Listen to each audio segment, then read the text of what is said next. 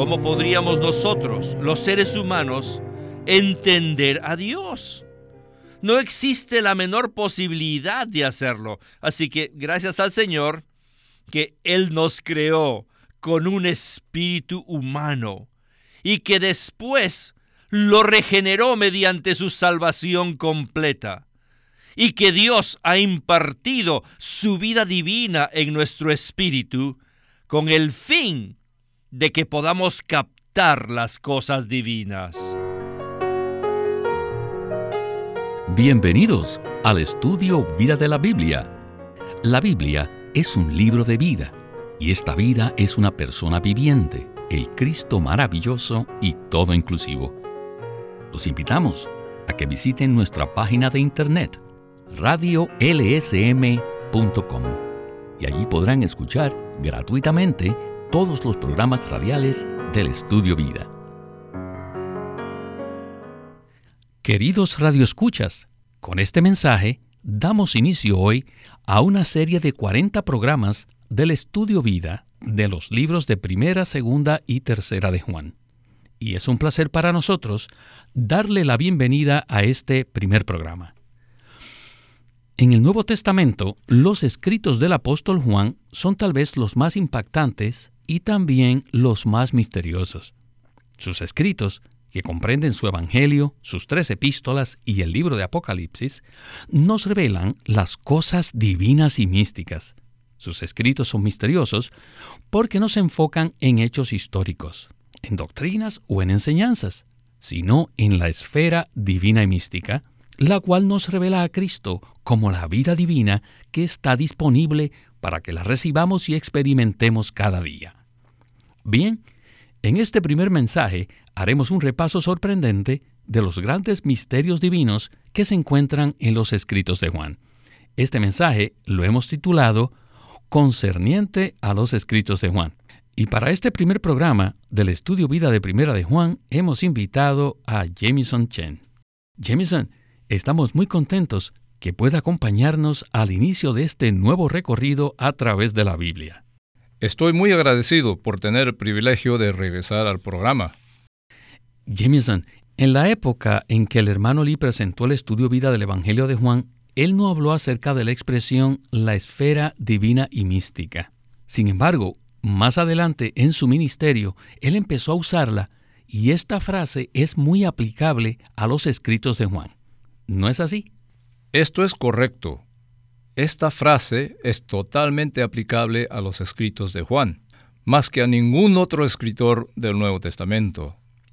La esfera divina y mística no es simplemente una frase que debemos escuchar, sino que es un ámbito que los creyentes necesitamos ver y experimentar. Antes de iniciar este mensaje, estábamos hablando acerca de lo maravillosa que es la composición de la Biblia y cómo presenta la sabiduría de Dios. También hablamos acerca de la contribución de los escritos de Pablo al Nuevo Testamento, los cuales son los más profundos en cuanto a la verdad.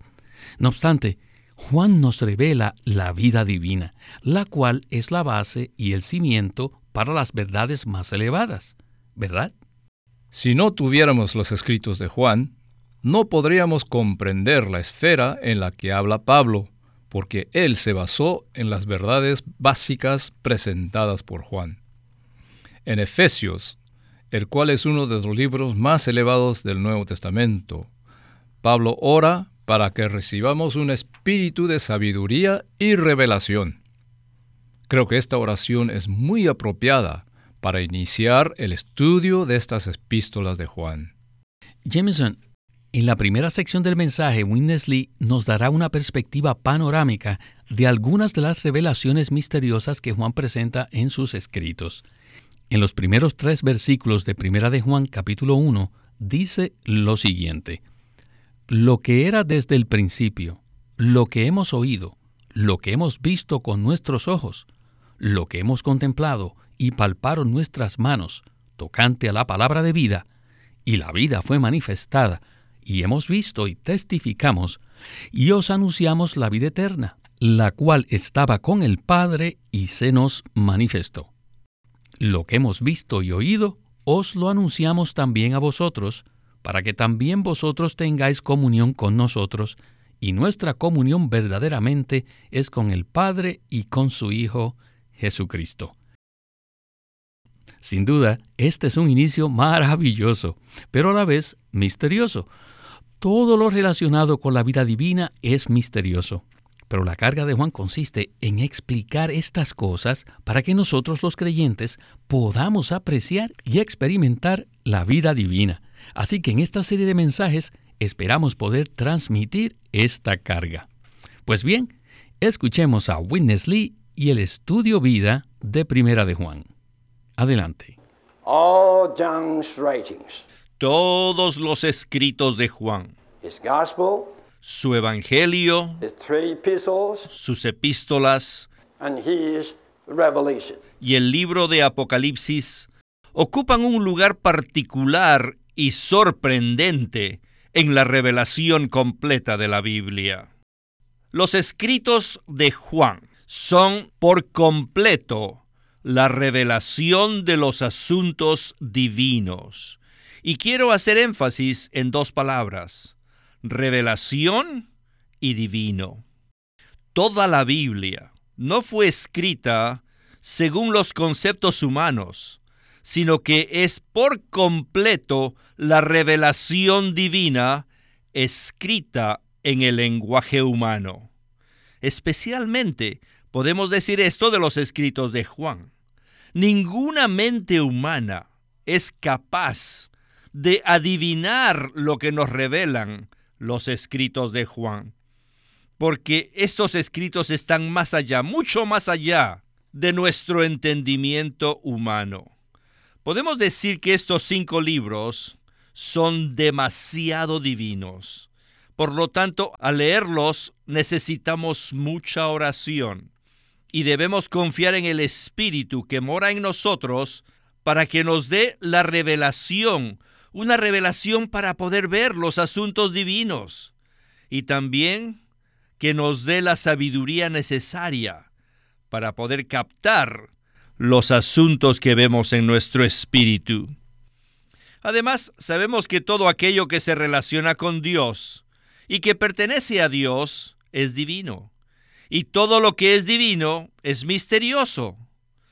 ¿Cómo podríamos nosotros, los seres humanos, entender a Dios.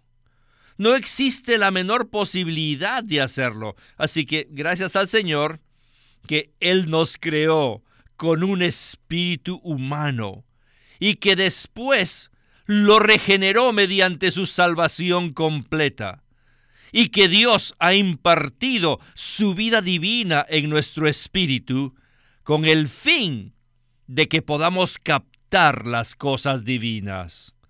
Ahora su espíritu mora en nuestro espíritu.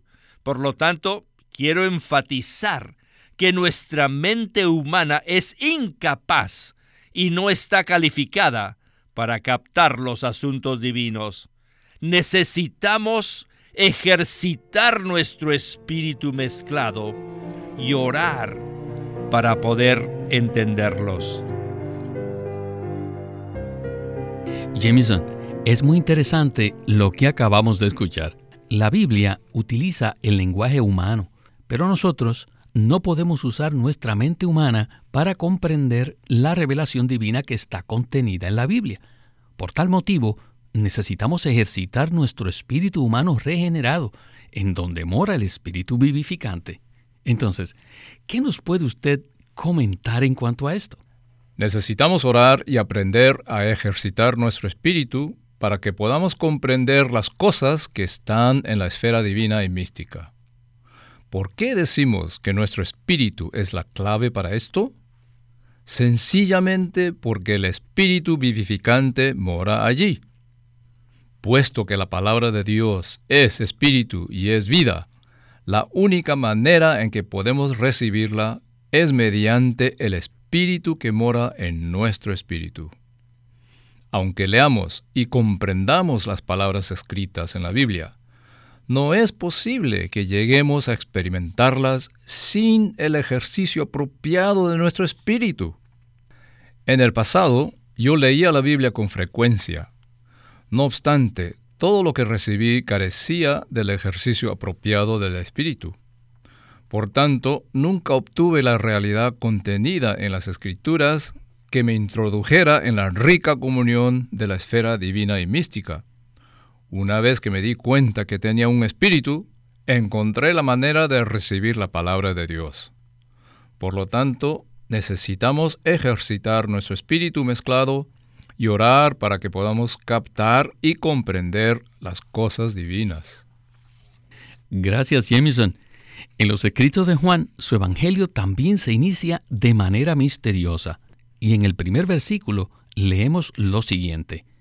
En el principio era la palabra, y la palabra estaba con Dios, y la palabra era Dios. Luego el versículo 4 continúa diciendo, en él estaba la vida, y la vida era la luz de los hombres.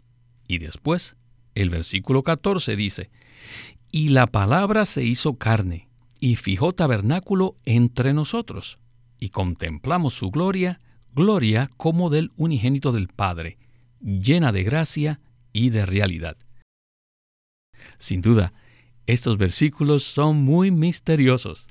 Por ello, regresemos de nuevo con Witness Lee para escuchar otro interesante segmento de Primera de Juan. si no tuviéramos los escritos de Juan, Toda la Biblia carecería de algo. Sin el Evangelio de Juan, solo podríamos darnos cuenta que el Señor Jesús está en el hombre.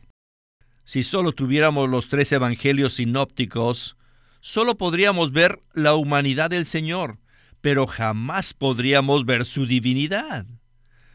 ¿Pueden creer que existe este escrito que nos dice que nuestro Salvador es el Verbo eterno, quien es Dios mismo, y que en Él está la vida, y que esta vida es la luz de los hombres.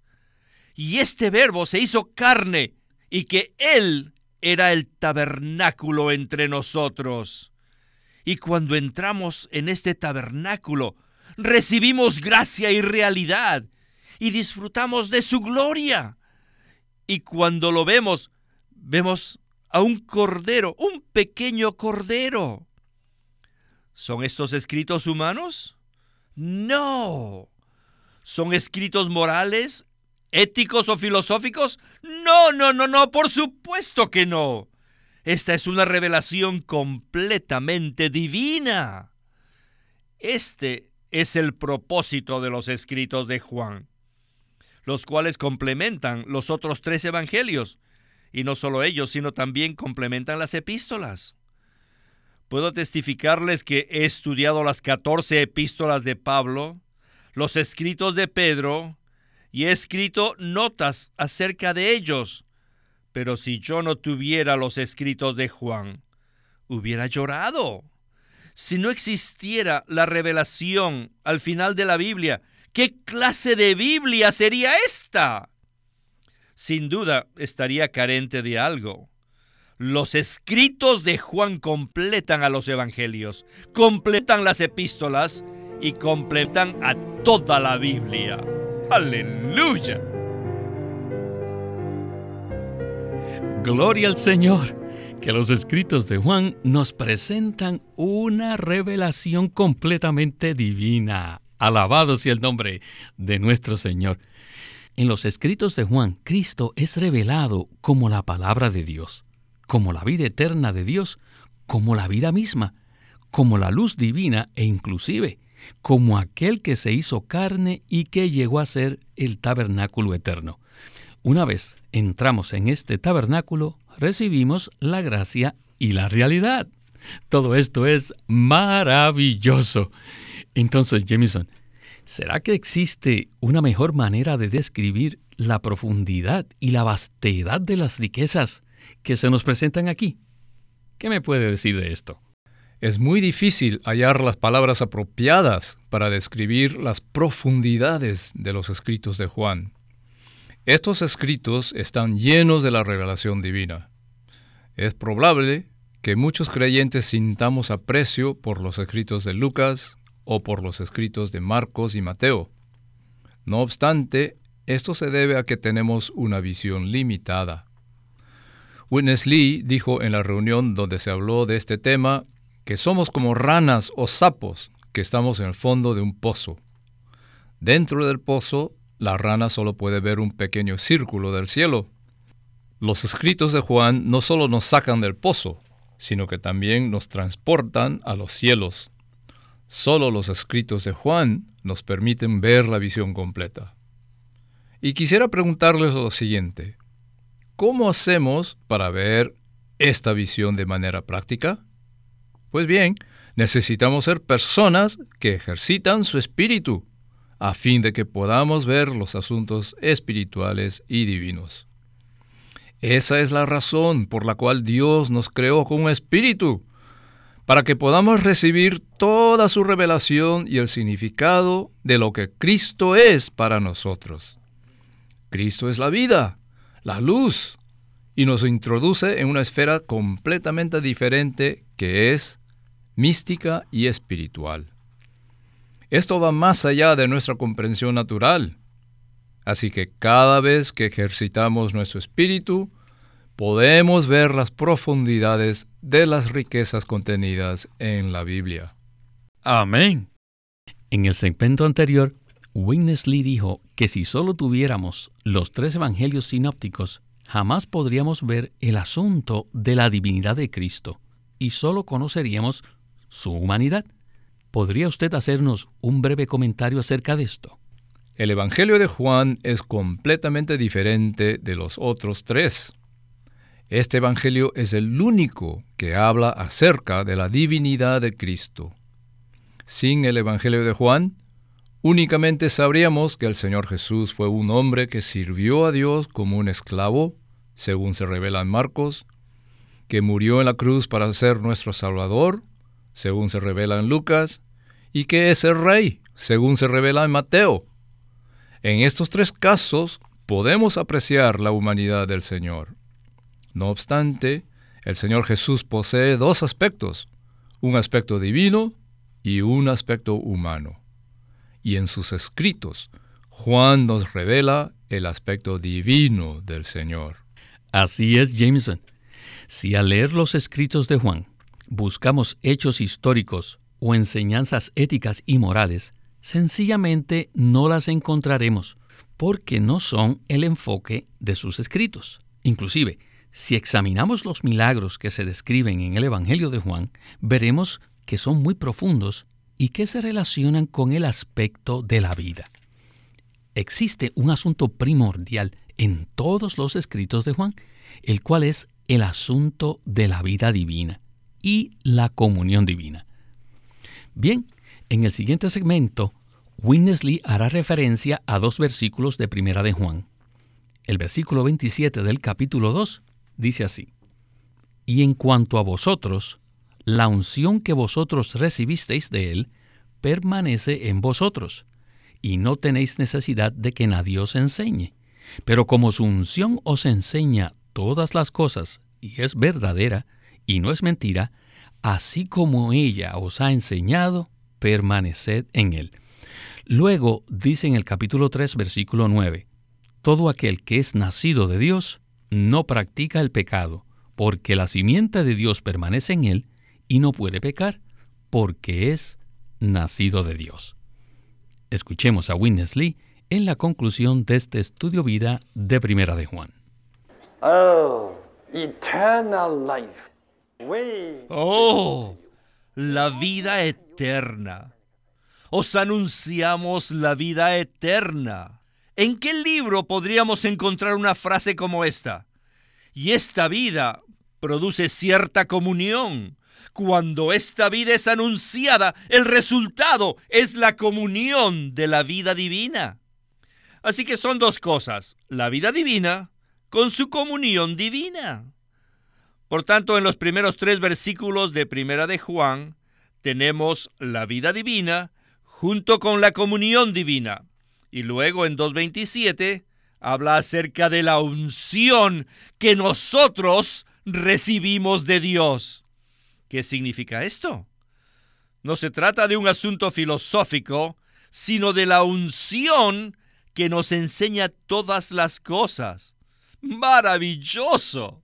La unción nos enseña todo el tiempo y lo único que necesitamos hacer es permanecer en él. En 3.9 Juan continúa diciendo, todo aquel que es nacido de Dios. Oh, nacido de Dios. No nacimos de un perro o de un gato. Sí fuimos engendrados de hombre, pero ahora somos engendrados de Dios. Vaya. Todo el que te engendra te hace igual a Él. Así que todo el que es nacido de Dios no practica el pecado, porque la simiente de Dios permanece en Él y no puede pecar porque es nacido de Dios.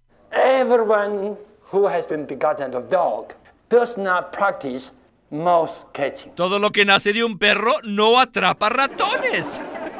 If here's a little creature all the day practicing mouse catching, Sí, aquí hay un animalito que todo el tiempo atrapa ratones, that is not a dog. así que ese no es un perro, That is a cat. ese es un gato, porque eso pertenece a la vida del gato.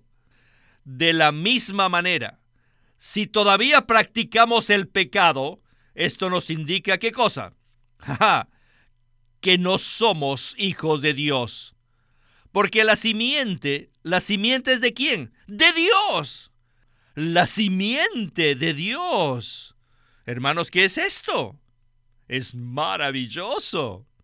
Uno que ha sido engendrado de Dios no practica el pecado porque la simiente de Dios permanece en él. ¿Cuál es esta simiente? Es la vida de Dios, la cual recibimos cuando nacimos de Él. ¿No tiene la sensación de que hay algo dentro de ustedes que es viviente, que es orgánico, que crece, que se mueve, que florece? Dios ha llegado a ser la simiente de vida que permanece en nosotros. Y esta simiente está brotando. ¿Y qué más? Está floreciendo. ¿Y qué más? Y está produciendo fruto. Esta simiente jamás practica el pecado, porque esta simiente es Dios mismo. Pues bien, Jamison, el versículo en Primera de Juan 3:9 es uno de los versículos más misteriosos y más mal interpretados en toda la Biblia. Todo aquel que es nacido de Dios no practica el pecado. Muchos han usado este versículo para decir que la salvación se puede perder y que nadie la tiene asegurada. No obstante, después de recibir la revelación acerca de la vida divina en los escritos de Juan, nos damos cuenta que eso no es lo que pretende decir en este versículo, ¿verdad? Por supuesto que no, Víctor. El motivo por el cual alguien que ha nacido de Dios no practica el pecado es que la simiente de Dios permanece en él. La simiente a la cual hace referencia este versículo es la vida de Dios que recibimos cuando nacimos de Él. Esta simiente divina permanece en cada creyente regenerado. La naturaleza de la vida que tenemos en nuestro interior es divina y no practica el pecado. Como dijo el hermano Lee, hay algo dentro de nosotros que es viviente, orgánico, que se mueve y florece. Dios mismo ha llegado a ser la simiente de vida que permanece en nosotros. Esta simiente jamás practica el pecado, porque esta simiente es el propio Dios. Gloria al Señor por este primer programa del estudio Vida de Primera de Juan. Por lo cual, invitamos a todos nuestros queridos radioyentes para que nos sigan acompañando a lo largo de este recorrido por las epístolas de Juan. Y a usted, Jamison, muchísimas gracias por sus comentarios y esperamos que pueda regresar pronto. Estoy muy agradecido por su invitación. Este es Víctor Molina haciendo la voz de Chris Wilde, Jamison Chen la de Francis Ball y Walter Ortiz la de Winnesley.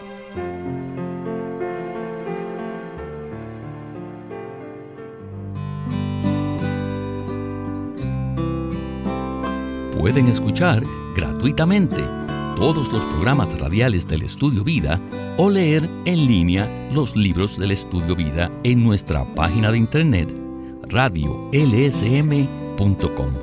Una vez más, radiolsm.com. Living Stream Ministry es una casa publicadora de los libros de Watchman Nee y Witness Lee. Y queremos decirles que entre ellos hay uno titulado El árbol de la vida. Cuando Dios creó al hombre, lo puso al frente de dos árboles, el árbol del conocimiento del bien y del mal y el árbol de la vida. Con la advertencia que Dios hizo al hombre de no comer del primer árbol, le insinuaba su deseo de que comiera del árbol de la vida, lo cual significa que el hombre debía tomar a Dios como su suministro de vida. Adán escogió lo que no debía y por este pecado perdió el acceso al árbol de la vida. Todavía hoy los cristianos, aquellos que lavan sus vestiduras para tener derecho al árbol de la vida, muy frecuentemente procuran una mejor conducta en vez de recibir a Cristo, experimentarle y disfrutarle como el suministro de vida. En el libro El árbol de la vida, Witness Lee presenta una perspectiva del corazón de Dios casi incomprendida y rara vez experimentada por los creyentes. Dios no busca cristianos que tengan un buen comportamiento, sino personas que experimenten y disfruten a Cristo como la realidad del árbol de la vida. Esto cumple el plan eterno que Dios tiene para el hombre. No se olviden, este libro se titula El árbol de la vida, escrito por Witness Lee. Queremos animarlos a que visiten nuestra página de internet libroslsm.com.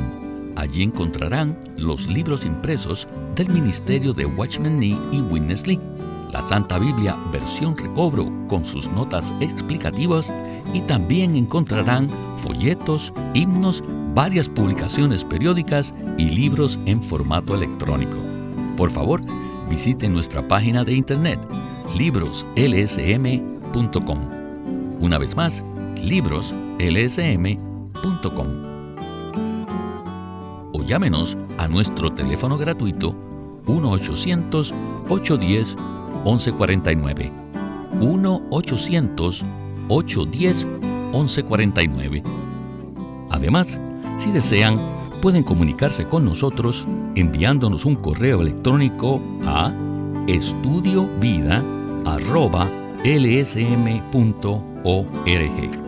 Una vez más, estudiovida.lsm.org.